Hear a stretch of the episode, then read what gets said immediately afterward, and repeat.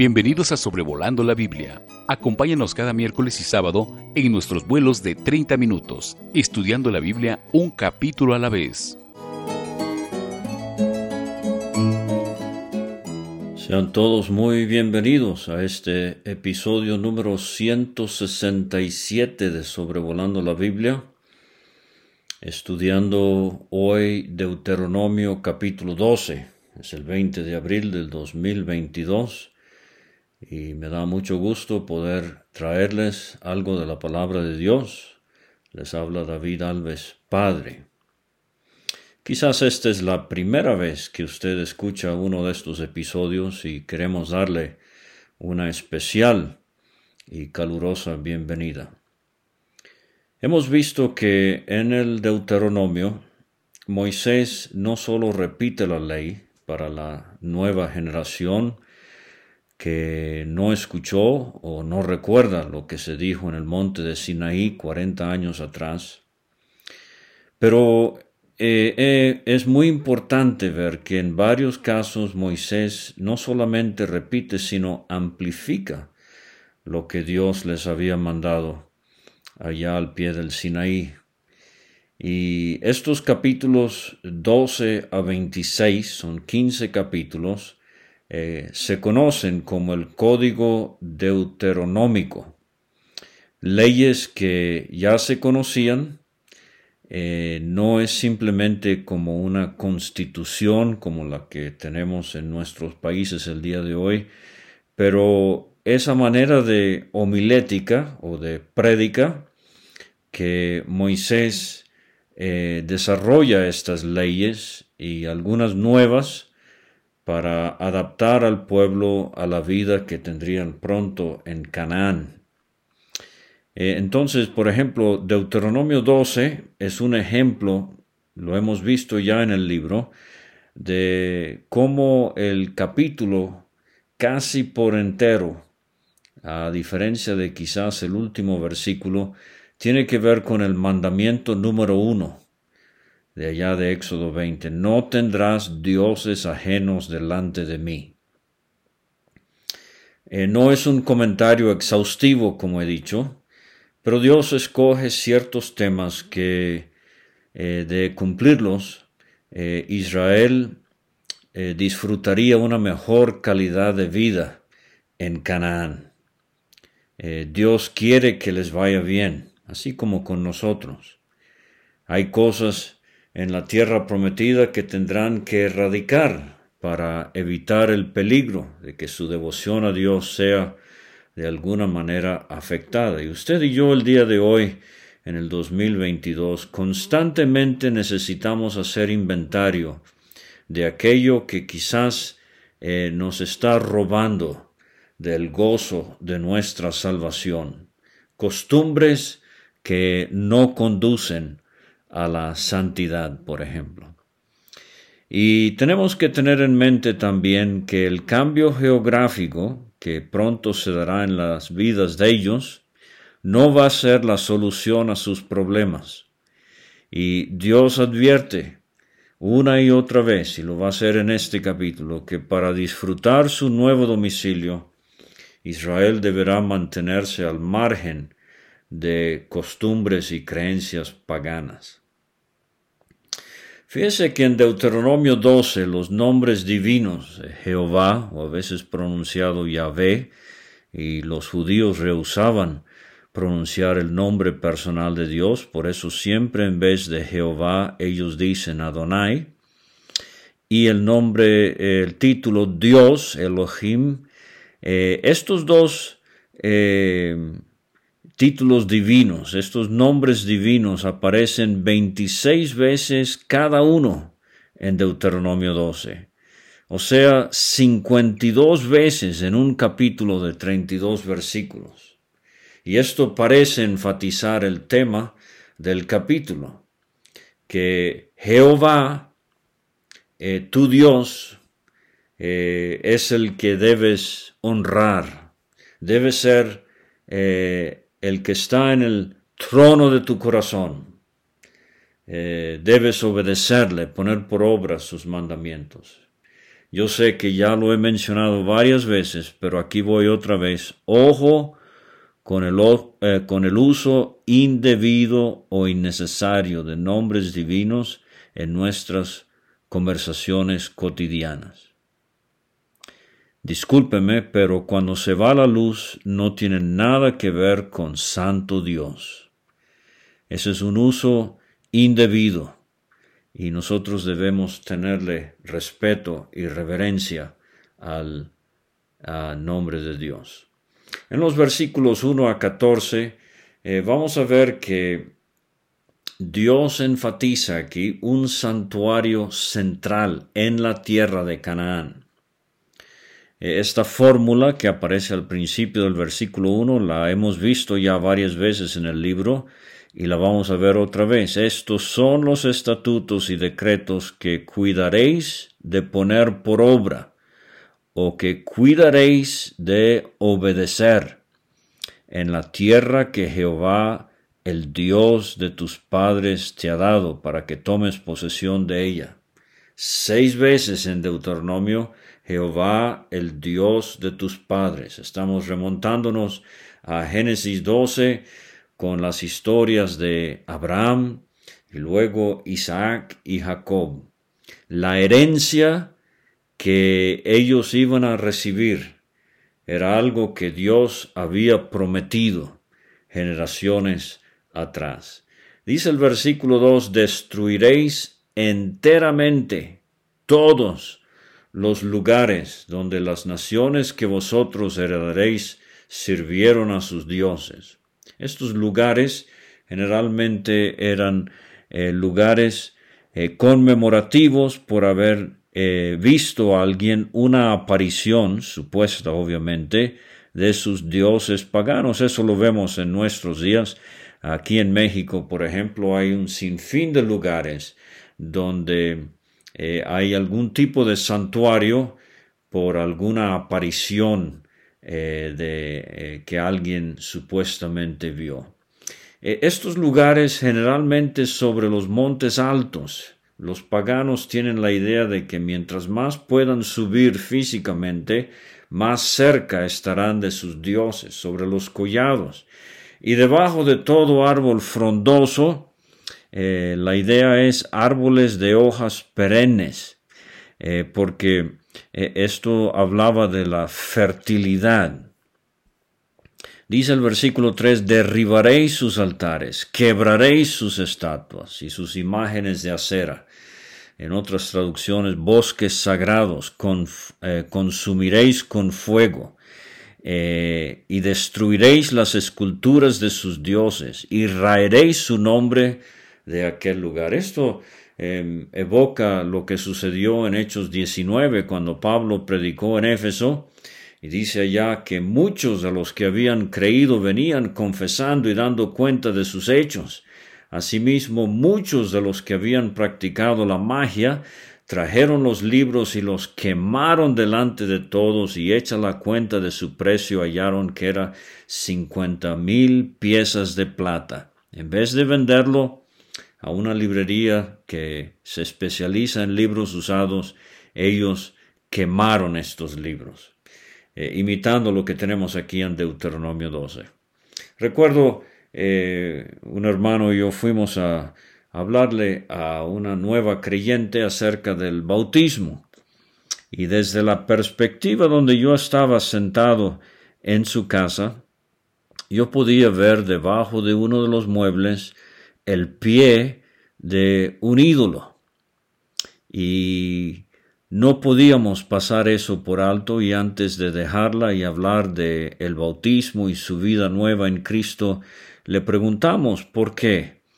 Y ella nos confesó que tenía mucho miedo, que ya no creía en los ídolos, pero tenía mucho miedo de deshacerse del ídolo y estaba pensando a quién vendérselo o regalárselo.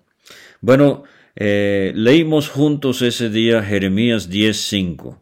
Los ídolos están derechos como palmera, no hablan, son llevados, porque no pueden andar. No tengáis temor de ellos, porque ni pueden hacer mal, ni para hacer bien tienen poder. Entonces no hay que temer, eh, aunque esto haya sido un regalo de padres, abuelos, bisabuelos, una larga historia de creencias falsamente fundadas, no le tenga miedo a los ídolos, destruyalos. Eh, recuerdo otro caso, una pareja que escuchó el Evangelio, aceptó a Cristo como Salvador, y cuando él se fue al trabajo el día siguiente, la señora bajó de las paredes de la casa todos los ídolos y salió al campo y los enterró.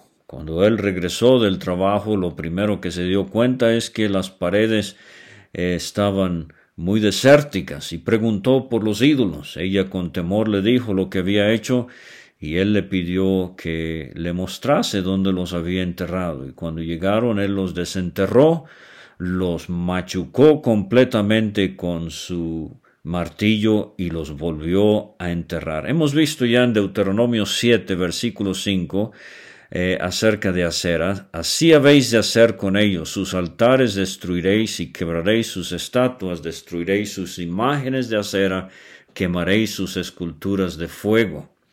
Y en Deuteronomio 16 vamos a ver en el versículo 21, no plantarás ningún árbol para hacer cerca del altar de Jehová tu Dios que tú te habrás hecho, ni te levantarás esta estatua, lo cual aborrece Jehová tu Dios.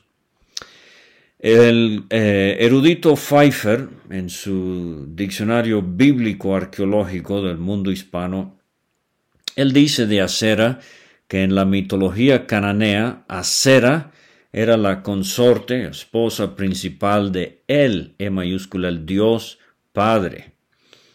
Acera sirvió como la diosa madre y estuvo asociada en los tiempos bíblicos con Baal, el dios de la fertilidad. Su símbolo era el poste o árbol sagrado eh, y era usado en el culto a Baal. Eh, jueces capítulo 6 versículo 28 es una buena lectura en cuanto a esto. Entre los profetas idólatras, a los cuales Jezabel, la esposa idólatra de Acab, mantuvo, estaban cuatrocientos profetas de acera. Primer libro de Reyes 18, 19. Entonces fíjese cómo Israel falló en esto al entrar a la tierra. Acera era la diosa principal de Tiro, la ciudad de la cual Jezabel había venido. Eh, más sobre eso en ese diccionario, si usted lo puede conseguir, se lo recomiendo. Pero versículo 4, no haréis así a Jehová vuestro Dios, sino que el lugar que Jehová vuestro Dios escogiere. Aquí está el énfasis de esta sección siete veces en este capítulo, el lugar que Jehová vuestro Dios escogiere. Eh, para poner allí su nombre para su habitación, ese buscaréis y allá iréis. El tabernáculo que tenían ahí en los campos de Moab, eh, en la tierra, eh, seguiría en pie unos 300 años, desde la vejez de Josué hasta la juventud de Samuel. Se levantaría el tabernáculo en lugares como Gilgal, Betel, Silo y Siquem, pero luego bajo David eh, se estableció en Jerusalén y allí fue donde Salomón construyó el templo. El Salmo 78, eh, versículo 68 dice, sino que Dios escogió la tribu de Judá, el monte de Sión, al cual amó. Llevaréis, dice el 6, vuestros holocaustos, vuestros sacrificios, diezmos, ofrenda elevada, eh, vuestros votos, vuestras ofrendas voluntarias y las primicias de vuestras vacas y de vuestras ovejas. Comeréis allí delante de Jehová vuestro Dios. Os alegraréis. Tres veces en el capítulo la alegría. Yo me alegré con los que decían a la casa de Jehová iremos, la alegría de poder llegar al lugar escogido por Dios. Vamos a ver esto otra vez en el capítulo 14.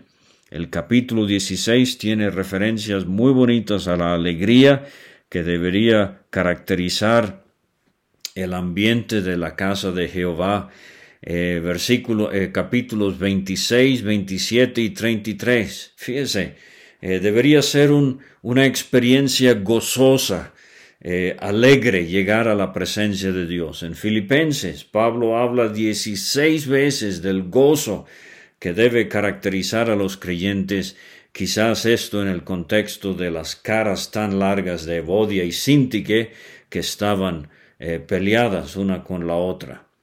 Eh, no debe ser así. deberíamos. Eh, yo creo que a veces hay la idea de que mientras más serio y triste uno pueda parecer, enojado quizás, eso es ser espiritual y reverente.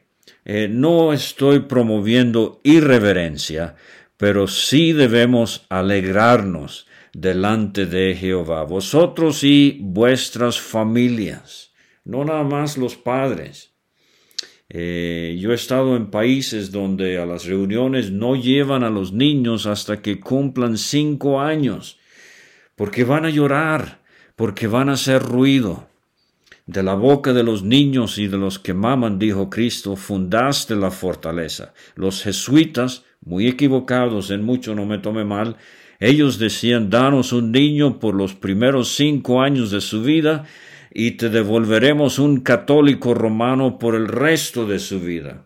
Quiera Dios que nosotros los creyentes en Cristo entendamos esto. Es sumamente importante que nuestros hijos nos acompañen a las reuniones. Un hermano que yo estimo mucho, psicólogo cristiano, él nos decía hace años que los primeros cinco años de la experiencia en la vida de un niño es como un cassette. Fíjense lo viejo que soy. Eh, los jóvenes ya no saben lo que es un cassette, pero era algo que se iba a tocar como si fuera una y otra y otra vez en la vida. Eh, entonces, en toda obra de vuestras manos, dice Dios, en la cual Jehová tu Dios te hubiere bendecido. Cualquier logro que usted haya conseguido, recuerde darle la honra y la gloria al Señor. No haréis como todo lo que hacemos nosotros aquí ahora, cada uno eh, lo bien que le parece. Esto no es una referencia a la anarquía que se va a dar en jueces 21, 25, pero es eh, más posiblemente sacrificios personales no regulados hasta ahora, era de manera algo informal que se va a corregir, porque hasta ahora no habéis entrado al reposo y a la heredad que os da Jehová vuestro Dios, mas pasaréis el Jordán, seguro que sí, habitaréis en la tierra, hemos visto esto, Dios habla de manera muy, muy eh, certera, clara, inequívoca, es seguro. Eh, la tierra que Jehová vuestro Dios os hace heredar, y Él os dará reposo. Por fin llegará el día cuando descansarán de este peregrinaje, así como nosotros, cuando lleguemos al cielo, y al lugar que Jehová vuestro Dios escogiere para poner en él su nombre. Allí, muy, parecido al versículo 6, llevaréis vuestros holocaustos, sacrificios, diezmos, ofrendas elevadas, eh, todo lo escogido de los votos que hubiereis prometido a Jehová, y os alegraréis delante de Jehová vuestro Dios, vosotros, vuestros hijos, hijas, siervas, siervos, levita que habiten vuestras poblaciones, por cuanto no tiene parte ni heredad con vosotros. Recuerde que el varón judío eh, tenía la obligación de asistir a tres fiestas anuales, la Pascua, el Pentecostés y los tabernáculos. Pero entonces, como hacía Elimelech en los tiempos de Ana, llevaba a su familia, José y María son otro ejemplo, lleve a sus niños a las reuniones de la iglesia, eh, acostúmbrelos a congregarse, Cuídate, dice el versículo 13, de no ofrecer tus holocaustos en cualquier lugar que vieres, sino que en el lugar que Jehová escogiere, en una de sus tribus, allí, allí ofrecerás tus holocaustos, allí harás todo lo que yo te mando. Fíjese que no es nada más el lugar o un lugar, pero es el lugar que Jehová escogiere. Eh, entonces vamos a ver si hay tiempo al final una bonita aplicación en cuanto a nuestros tiempos. Versículo 15 a 19 tenemos otra sección. Eh, aquí eh, se va a regular lo de comidas sacrificiales y no sacrificiales. Con todo, dice el 15, podrás matar y comer carne en todas tus poblaciones, conforme a tu deseo, según la bendición que Jehová tu Dios te haya dado. El inmundo y el limpio la podrá comer, como la gacela o. En Levítico 17 no podían hacer esto en el desierto. Aquí hay un ajuste. Tenían el tabernáculo en medio. Todo tenía que ofrecerse eh, lo de animales limpios en relación al tabernáculo. Pero aquí, eh, fíjese que en la tierra, por ejemplo, desde eh, la ciudad de Dan hasta Jerusalén, serían, y es un cálculo muy inexacto, pero serían unos 180 kilómetros. Entonces, cada vez que iban a matar un animal limpio para comer, no podían venir hasta el tabernáculo. Dios no es irrazonable. Recuerde eso en eh, todo lo que tiene que ver con nuestra vida cristiana. Solamente sangre no comeréis. Versículo 18. Delante de Jehová tu Dios las comerás en el lugar que Jehová tu Dios te hubiera escogido. O sea, eh, lo del diezmo, eh, lo de las primicias, sacrificios de ovejas, eh, votos que habían prometido, eso tenían que traerlo al santuario, que vamos a ver en un momento, o ya hemos mencionado que era en Jerusalén. Te alegrarás delante de Jehová. Y en todo, en medio de todo esto, dice el versículo 19, ten cuidado de no desamparar al levita en todos tus días sobre la tierra. El levita también tenía que comer, él también tenía familia que criar, él necesitaba a veces calzado, vestimenta, y el levita dependía de las ofrendas del pueblo del Señor. No es la excusa hoy para tener que dar un diezmo obligatorio, pero sí es un principio bíblico de preocuparnos por aquellos que dedican su tiempo al Evangelio y viven del Evangelio. ¿Tendrá usted a la mano alguien a quien usted puede eh, ofrendar de sus bienes materiales para la manutención de ellos? Como he dicho hoy, ya no es un diezmo, es algo voluntario, según el Señor le haya prosperado. Dios ama al dador alegre. Ahora en los versículos 20 a 28, el recordatorio de la santidad de la sangre. Cuando Jehová tu Dios ensanchare tu territorio, iban a conquistar la tierra y poco a poco iban a ir ensanchando su territorio. Eh, dice, si estuviere lejos de ti el lugar que Jehová tu Dios escogiere para poner allí su nombre, podrás matar de tus vacas, ovejas, eh, que Jehová te hubiere dado, como te he mandado yo, y comerás en tus puertas. Aquí se repite lo de animales limpios que mueren para alimentación de la familia. Es lo mismo que se come la gacela y el ciervo, estos eran animales limpios. Así podrás comer, el inmundo y el limpio podrán comer también de ellas. Solamente que te mantengas firme en no comer sangre, porque la sangre es la vida. Ahora hay un recurso literario que se llama la metonimia, y es designar una cosa o idea con el nombre de otra. Es una figura retórica.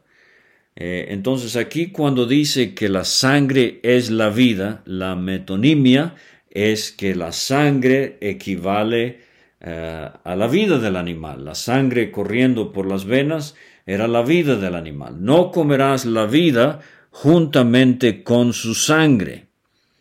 Ahora, por ejemplo, testigos de Jehová confunden comer sangre con una transfusión de sangre.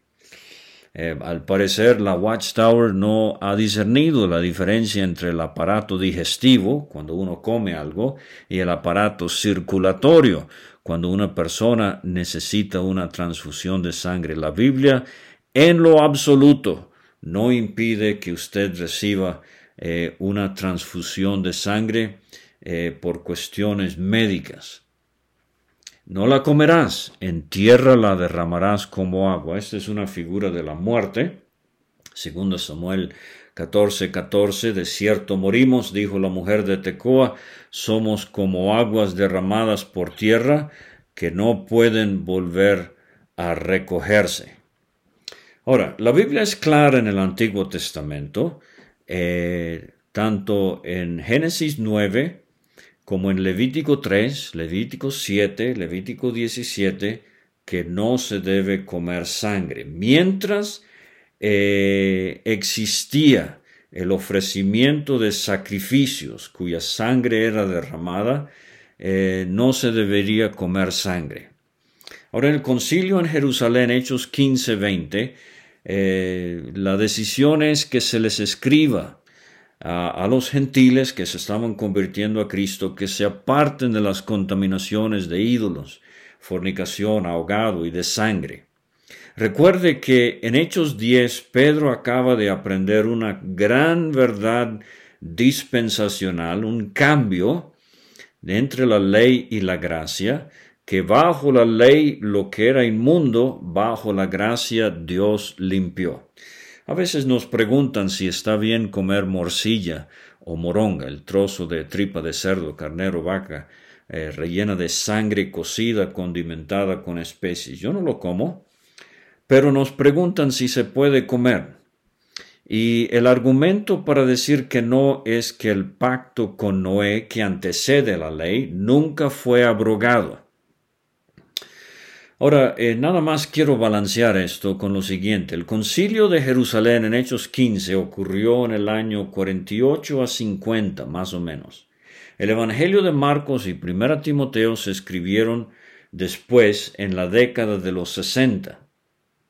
En Hechos 15 estamos en un tiempo de transición, donde es sumamente importante que los creyentes eh, gentiles que han sido salvados del paganismo no sean tropiezo a creyentes judíos que todavía traen eh, cuestiones de conciencia muy fuertes por lo que se les ha enseñado bajo la ley. Recuerde que un creyente, eh, por ejemplo, Pedro, él vivió parte de su vida bajo la ley y otra parte de su vida bajo la gracia. Ahora, la Biblia eh, se caracteriza por ser una revelación progresiva.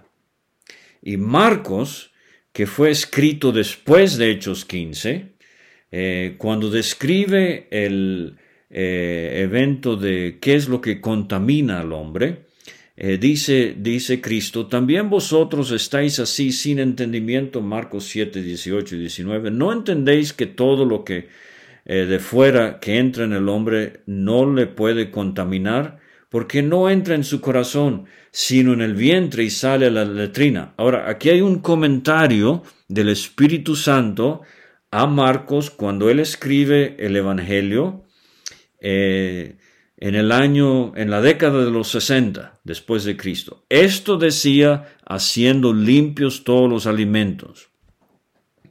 O sea que progresivamente el Espíritu Santo ahora está diciendo que todos los alimentos son limpios. Primera Timoteo 4, también escrito en la década de los 60, dice Pablo a Timoteo 4:4, todo lo que Dios creó es bueno, nada es de desecharse si se toma con acción de gracias.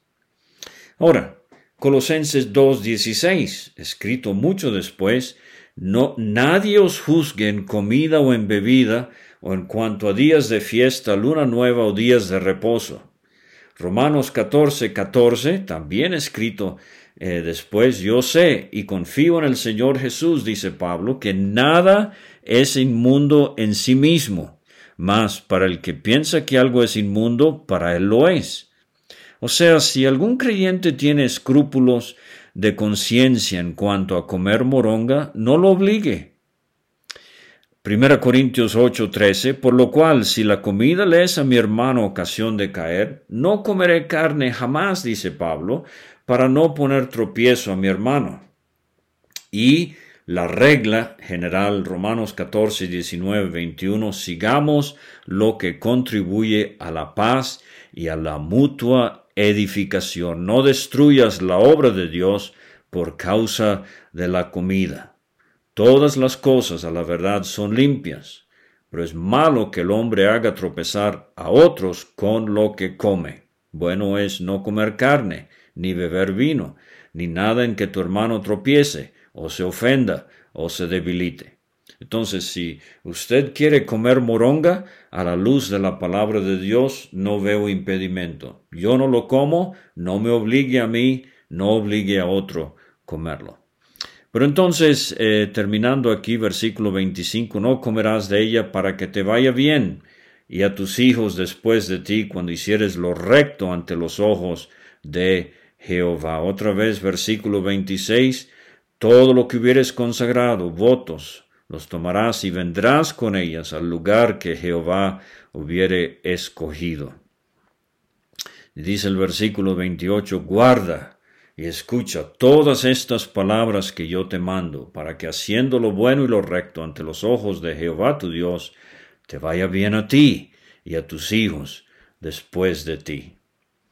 En los versículos 29 eh, a 31 tenemos la abominación de dioses paganos. Eh, no preguntes acerca de sus dioses, destruyelos completamente. Eh, Dice Romanos 16, 19, quiero que seáis sabios para el bien, ingenuos para el mal. Efesios 5, 11, no participéis en obras infructuosas de las tinieblas, sino más bien reprendedlas. Vergonzoso es aún hablar de lo que ellos hacen en secreto. O sea, a veces creyentes creen que necesitan conseguir todo el material posible en cuanto al mormonismo o en cuanto a los testigos de Jehová, etc. Pero tenga mucho cuidado, el error corrompe y contamina. Mejor para el creyente es conocer bien su Biblia y así tener buen olfato para detectar el error a la luz de la Biblia.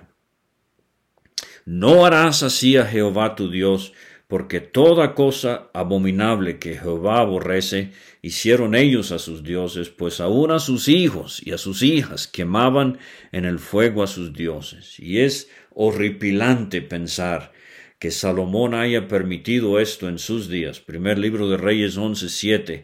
Edificó Salomón un lugar alto a Quemos, ídolo abominable de Moab, eh, en el monte que está enfrente de Jerusalén, y a Moloch, ídolo abominable de los hijos de Amón. Estos dioses, la creencia pagana era eh, que demandaban que eh, quemaran a sus hijos en sacrificio a ellos. Y recuerde que Pablo dice a los Corintios, 1 Corintios 10, 20, antes digo que lo que los gentiles sacrifican a los demonios lo sacrifican. Ahora, hoy nuestro lugar no es un lugar físico. Nuestro centro de adoración es una persona. Dice Juan 4:23, el Señor hablando a la samaritana, la hora viene y ahora es cuando los verdaderos adoradores adorarán al Padre en espíritu y en verdad, porque también el Padre tales adoradores busca que le adoren. Dios es espíritu y los que le adoran en espíritu y en verdad es necesario que adoren. Entonces puedo adorar al Señor de manera personal, familiar, en cualquier lugar. En cuanto a la iglesia, Mateo 18, 20, donde están dos o tres congregados en mi nombre, o sea, a mi nombre, o sea, a la persona de Cristo, ahí estoy yo en medio de ellos. No haga del local un templo un santuario. El centro de la congregación es una persona, la persona de Cristo. El himno dice, congregados en tu nombre, invisible estás aquí. Eres Dios y también hombre, oh Señor, no hay otro así. Cristo es el centro. Él es nuestra atracción. Primero Pedro 2.4, acercándoos a Él, a Cristo, piedra viva Hebreos 13, versículo 12, por lo cual también Jesús, para santificar al pueblo mediante su propia sangre, padeció fuera de la puerta. Salgamos pues a Él fuera del campamento llevando su vituperio. El último versículo, el versículo 32, es una advertencia que ya vimos en el capítulo 4. Eh, cuidarás de hacer todo lo que yo te mande, no añadirás a ello ni de ello quitarás, que de alguna manera nos introduce al capítulo 13. Realmente en la Biblia hebrea el versículo 32 es el comienzo del capítulo 13, donde vamos a ver más acerca de profetas, profetas falsos e ídolos. Pero así termina la Biblia también, y es bueno recordar estas palabras y tener cuidado. Apocalipsis 22, 18 y 19 dice Cristo, yo testifico a todo aquel que oye las palabras de la profecía de este libro, si alguno añadiere a estas cosas, Dios traerá sobre él las plagas que están escritas en este libro. Y si alguno quitare de las palabras del libro de esta profecía, Dios quitará su parte del libro de la vida, o sea, nunca fue salvo, y de la santa ciudad, y de las cosas que están escritas en este libro, nunca estará en el cielo la persona que adrede, con intención, con saña, quitó cosas de la palabra de Dios. Qué solemne. Dios nos ayude a siempre serle devoto a Él y a nunca permitir que algo o alguien robe el lugar central que solo Dios debe tener en nuestros corazones. Gracias por escuchar este estudio escríbenos a sobrevolando la Biblia gmail.com. Visita nuestra página www.graciamasgracia.com. Hasta la próxima.